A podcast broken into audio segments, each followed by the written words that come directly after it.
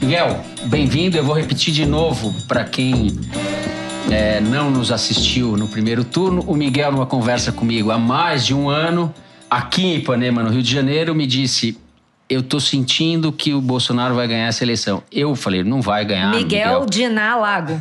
É. Lago Diná.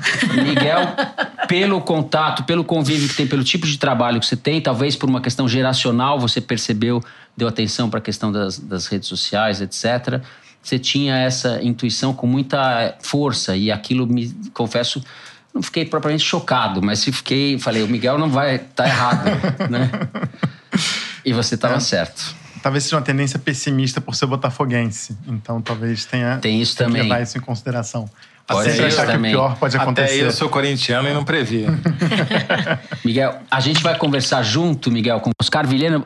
Oscar, boa noite. Você nos ouve? Eu estou ouvindo bem, sim. Perfeito. Tá. Oscar Agora... Vilhena é diretor, professor do Departamento de Direito da FGV de São Paulo, é doutor pela Universidade de Oxford, fundador e diretor da Conectas Direitos Humanos, membro de diversos conselhos de organizações da sociedade civil entre as quais o Instituto Pro Bono e a Open Society Foundations. É também colunista da Folha.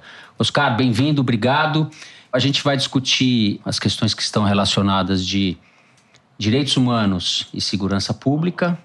Eu vou começar com o Miguel aqui. O que te preocupa mais nesse momento, Miguel, em relação a essa área? Houve uma série de manifestações violentas, de ameaças, agressões em diversas frentes e contra diversos atores. Você tem negros, mulheres do, do Elinão, é, ativistas de direitos humanos, jornalistas, minorias em geral, enfim. Você teme que isso possa vir numa escalada? Qual é a sua expectativa em relação a isso? Em primeiro lugar, muito obrigado por estar aqui. Uma honra obrigado estar com você. vocês aqui de novo. E uma honra estar falando com o professor Oscar, que eu admiro muito e que é um, um grande especialista na temática e eu, apesar de não ser especialista na temática, eu vou, vou colocar aqui algumas ideias que eu, que eu tenho. A primeira, eu acho que existe a minha maior preocupação com o Bolsonaro. E eu vejo muita gente falando, não, o Bolsonaro é conservador, o Brasil é conservador e, portanto, elegeu o Bolsonaro. Eu adoraria que o Bolsonaro fosse conservador. Eu acho que se ele fosse conservador, a gente estaria em bons lençóis. Ele não é conservador. Não tem nada de conservadorismo no Bolsonaro. O que o Bolsonaro conserva é um padrão de violência que existe na sociedade brasileira ele alude sempre a isso. Então, quando a gente vê o discurso dele em relação à família, à educação, etc., é ele não quer que haja combate à homofobia. Ele não quer que haja combate a violências padronizadas estruturais da sociedade brasileira. É isso que ele está querendo conservar. Ele não é um conservador. Ele muda de mulher o tempo todo. Né? A, a, essa primeira dama, quando ficar mais velha, provavelmente ele vai se casar de novo com mais uma pessoa. Ele não tem nenhum respeito pela família brasileira, não está longe de ser conservador. E o Alexandre Frota, pelo amor de Deus, não é conservador em nenhum lugar do mundo. Né? Então, eu acho que assim, a questão do conservadorismo do Bolsonaro, a gente não pode ler o Bolsonaro como um candidato conservador ele é muito mais grave. Ele é violento. Ele apela para esse tipo de sentimento na sociedade. Então, acho que é isso. O que a gente está vendo é um salvo-conduto para quem quer perpetrar justamente esse tipo de violência. Perfeito. Oscar, você poderia comentar um pouco essa colocação do, do Miguel? Queria, em primeiro lugar, também agradecer o, convite para essa conversa. Um prazer estar com, com o Miguel. Nós que agradecemos. Eu gosto, gosto muito de conversar com ele, de aprender, de ouvi-lo. E começo dizendo que eu, eu, concordo integralmente com o Miguel. Tá? Uh, de fato, nós não tivemos uma vitória nem do liberal, nem do conservador. Né?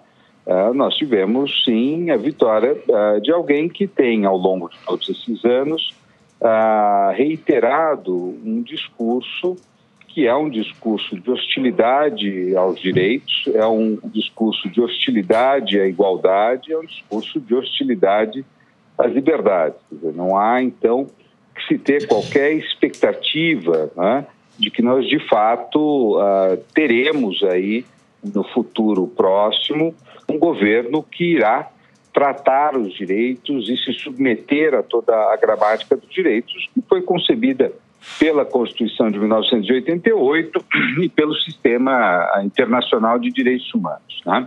Ah, então, acho que isso é, é, é, é o ponto é o ponto de partida. Uhum. Né?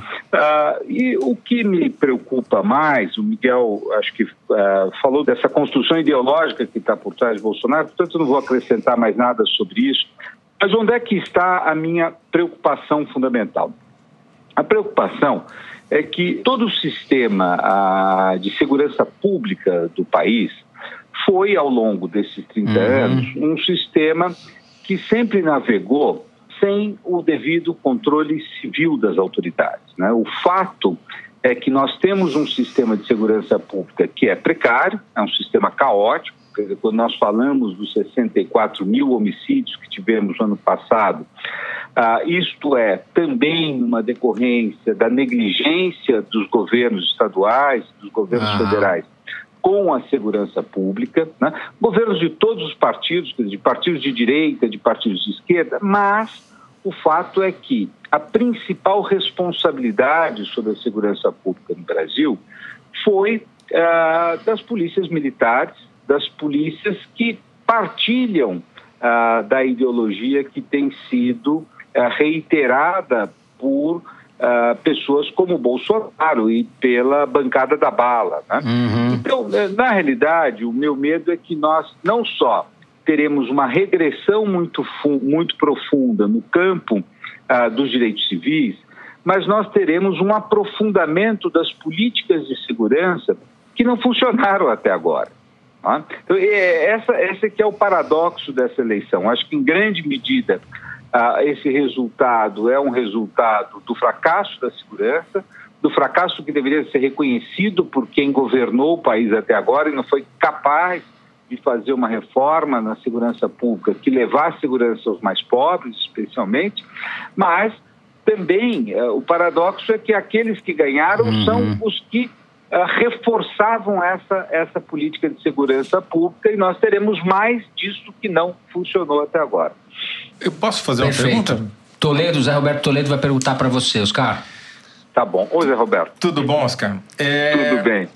A gente tem um fenômeno no Brasil que eu acho muito curioso, para não dizer contraditório, que é quanto mais incompetentes são as forças de segurança, mais popularidade e poder político elas ganham. Haja vista a quantidade enorme de militares, comandantes, capitães, coronéis, delegados que foram eleitos nessas eleições, né? Em Santa Catarina, por exemplo, se elegeu, o PSL elegeu um comandante bombeiro. Vai ter em Rondônia, também do PSL, outro militar. Ah, temos senadores, até da rede elegeu pessoas com patente e tal. De que maneira você acha que, e imagino que isso tenha acontecido, porque a população deve imaginar, bom, essas pessoas sabem o que fazer, só que elas não conseguem fazer porque os políticos não deixam, ou porque a justiça não deixa, eles prendem a justiça solta. Bom, agora eles vão estar tá lá e não tem mais desculpa, vão ter que fazer. O que, que você acha que eles podem fazer e que risco que isso implica? Olha, eu concordo integralmente. É, esse, esse é o paradoxo, né?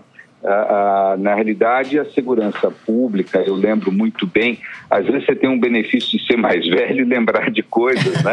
Ah, desde o governo Memória Montoro. É né? Memória é dureza.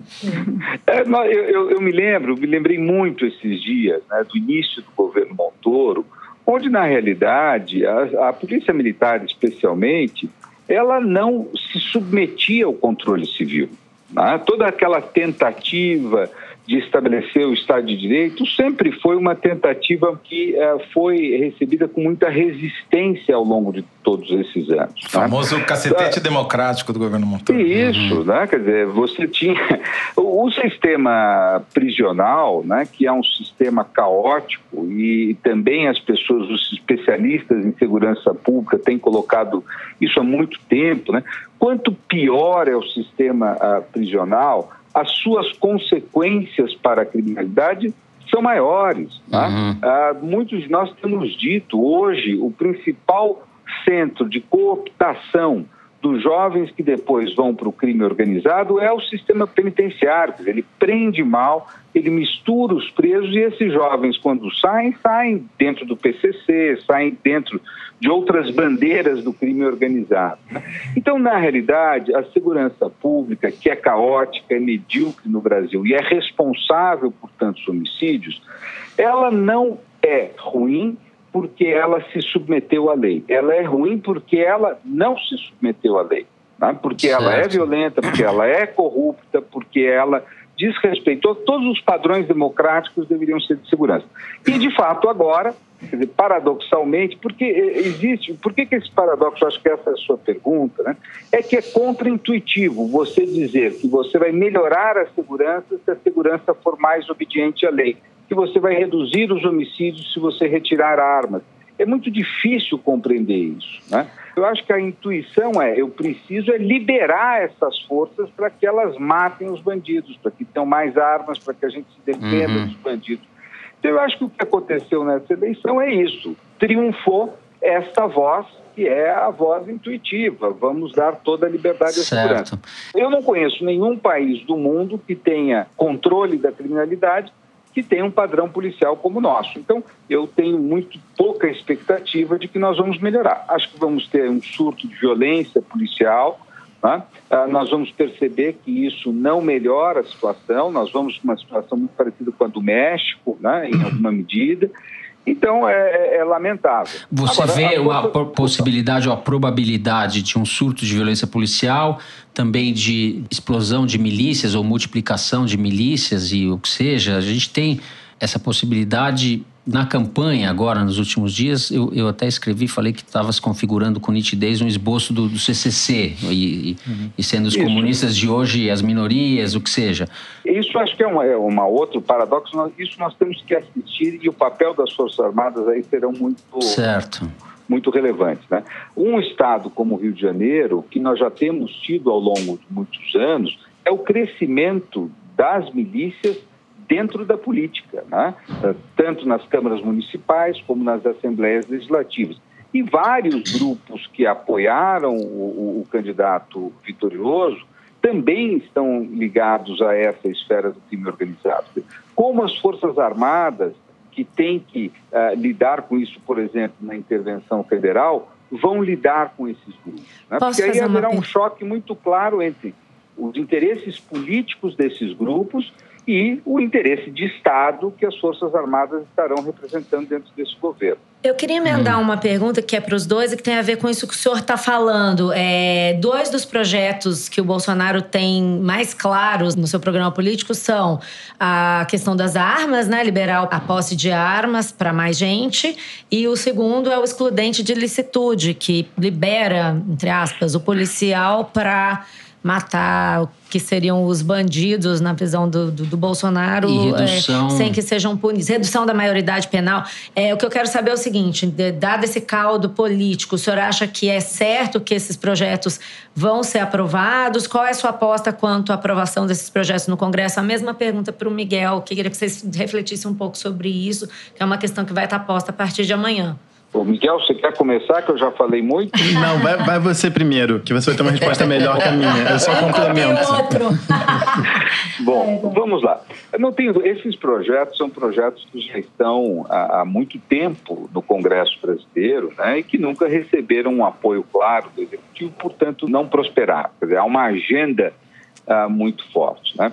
Eu tenho a impressão que sim, uh, porque são respostas que podem ser obtidas e gerarem algum tipo de aprovação por parte da população e não tem um custo imediato, pelo menos não se calcula um custo econômico, não afetam o equilíbrio fiscal ah, aparentemente. Então vamos uhum. começar pela redução da idade penal. Eu acho que esse é um projeto que deve ser um dos primeiros a ser levado à Câmara dos Deputados. Uhum. Só para lembrar, a Constituição, no artigo 228, estabelece a idade de 18 anos. Portanto, isso exigiria uma emenda à Constituição. Isso não pode ser feito por lei, não basta aprovar, alterar o ECA, tem que alterar a Constituição. Né?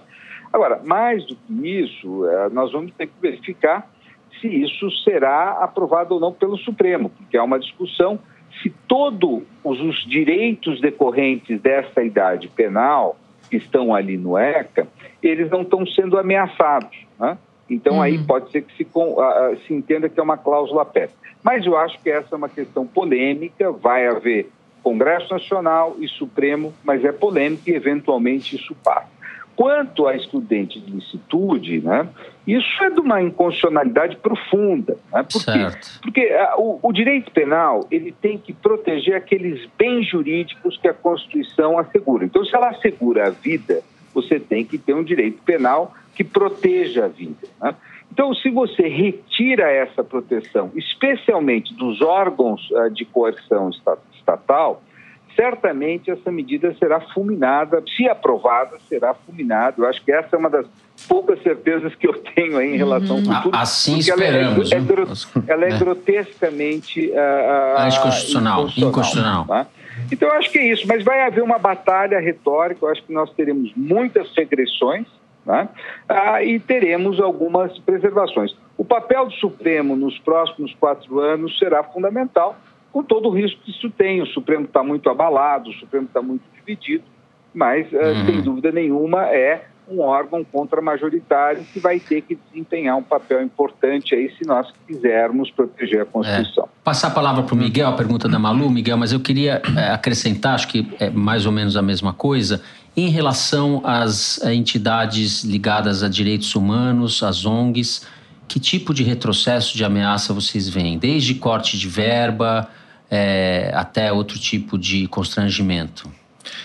É, eu, que, eu acho em que mundo a gente está entrando em relação é, a isso? É. Que eu, a área que vocês dois atuam. É. Só para complementar o que o Oscar disse, eu concordo totalmente com ele. E do ponto de vista de direito, eu, enfim, entendo que o excludente de licitude seja, seja muito difícil de ser modificado e que o STF. Mas, de fato, já acontece, né? Quer dizer, de alguma maneira. Quer dizer, você já tem uma violência policial muito grande, você já tem muito abuso de poder. E a gente tem diversas instituições de controle externo da atividade policial que na realidade não fazem, não performam bem, em todo caso. É, a minha pergunta é, inclusive para o Oscar, se ele acha que o que, que Bolsonaro pode fazer para tornar as agências de controle externo, que já fazem um trabalho mediano, para não dizer bastante ruim, é, incompletamente inócuas. Né? Quer dizer, o que, ele pode fazer dentro do Ministério Público, o que, ele pode fazer nas, das corregedorias de polícia? Essa é a primeira pergunta. Então, quer dizer, é, para além da mudança de direito, o que, que de fato pode acontecer uh, e que pode justamente promover, digamos, um, um excludente de licitude é, de fato no país, apesar de você não mudar a lei. Inclusive, eu acho que esse é o maior risco do Bolsonaro, é da gente manter uma democracia formal, as instituições funcionam pela letra da lei, é, mas de maneira totalmente esvaziada de conteúdo democrático de fato. Você tem tropas de policiais militares que veneram o Bolsonaro, o Bolsonaro tem um canal direto com eles. Quer dizer, uh, como, como é que a gente vai segurar. Isso é importante da gente comentar. Sim, né? exatamente. Né? Uma é, coisa funciona. É. Então, assim, quer dizer, ele tem, ele tem canais de WhatsApp que ele fala diretamente, né? E, e esse policial militar está muito mais disposto a servir o Bolsonaro do que servir o governador, que é o chefe, na realidade, hierárquico dele, ou o secretário de segurança, ou enfim. No Rio vai ser mais ou menos a mesma é, coisa, é, né? Agora vai ser. Agora vai um ser isso. No outro, Não só no Rio. Outro, é. E os de baixo mandam nos de cima e vai ficar uma. Exatamente. A outra coisa sobre as ONGs, acho que, o, acho que o Oscar vai ter uma série de coisas para falar, mas eu acho que a primeira coisa que, para mim, claramente vai estar colocada é o que outros países já, já fizeram, né? Quer dizer, outros presidentes ou primeiro-ministros nacional-populistas, semifascistas, semipalhaços, como Bolsonaro, foram eleitos no mundo.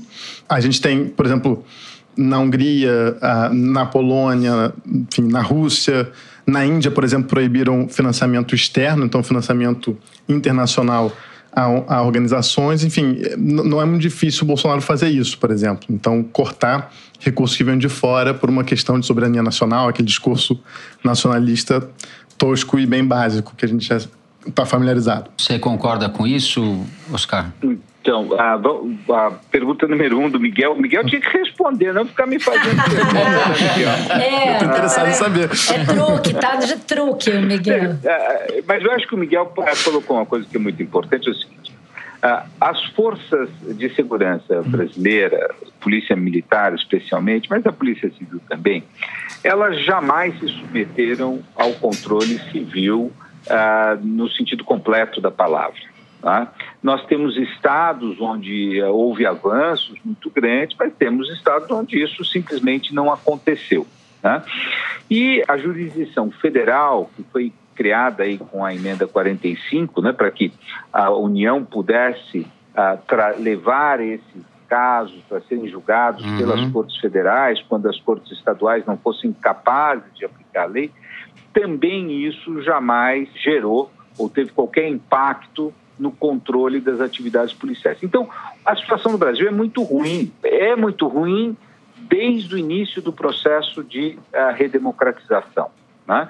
Os, os, os, governadores uhum. não foram capazes de controlar as polícias e os presidentes da República não se interessaram por controlar os governadores que não controlavam a polícia. Então, de certa maneira, é, é muito triste falar isso, né? a situação não irá piorar tanto, né? porque ela já é muito ruim. Sim. Agora, é evidente que o fato de nós termos um presidente que tem uma retórica tão agressiva contra os direitos, isso vai estimular né, a, a, que as forças coercitivas usem isso de maneira mais abusiva ainda. Eu lembro de um governador, de um governador de São Paulo que eu perguntei a ele: o senhor manda na polícia militar? Disse, sim, mando quando eu digo para eles fazerem o que eles querem, eles obedecem de maneira. É, isso é mais ou menos isso. Então, acho que não há. O que nós vamos ter, sim, e o ah. Miguel tem razão, é que os controles se tornarão cada vez mais tênues. Eu acho que a lei não, não será alterada, porque o Supremo não permitirá isso.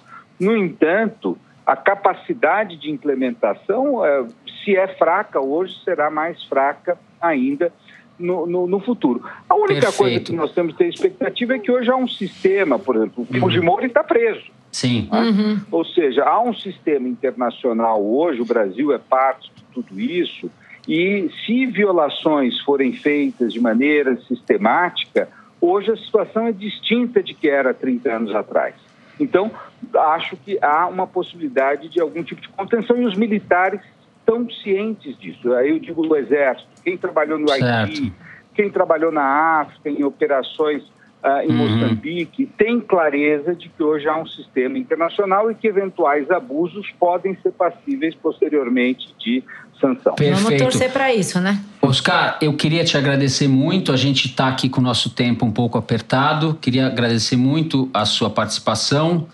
Mandar um abraço em nome de toda a equipe aqui. Abraço, Oscar. Obrigada, Eu Oscar. é que agradeço. Prazer enorme falar com vocês. Um abraço. Prazer, um abraço, obrigado. Queria agradecer também a presença do Miguel. Miguel que tem coluna amanhã site da Piauí. Não sei se já escreveu ainda. Vai sair inspirado daqui para escrever, assim, elevado, né? Jesus. E reescutar o discurso Bolsonaro para me inspirar. Isso, Isso, vai lá ouvir Isso. o discurso do Bolsonaro. Muito obrigado, gente. Obrigada, Valeu, obrigado. Eu queria só parabenizar a Piauí que está fazendo a melhor cobertura eleitoral dessas eleições. Aê, então, Sem ser nada acabativo. É Mas já sei, tudo bem, tá valendo, né? Valeu, obrigado. Valeu, Miguel.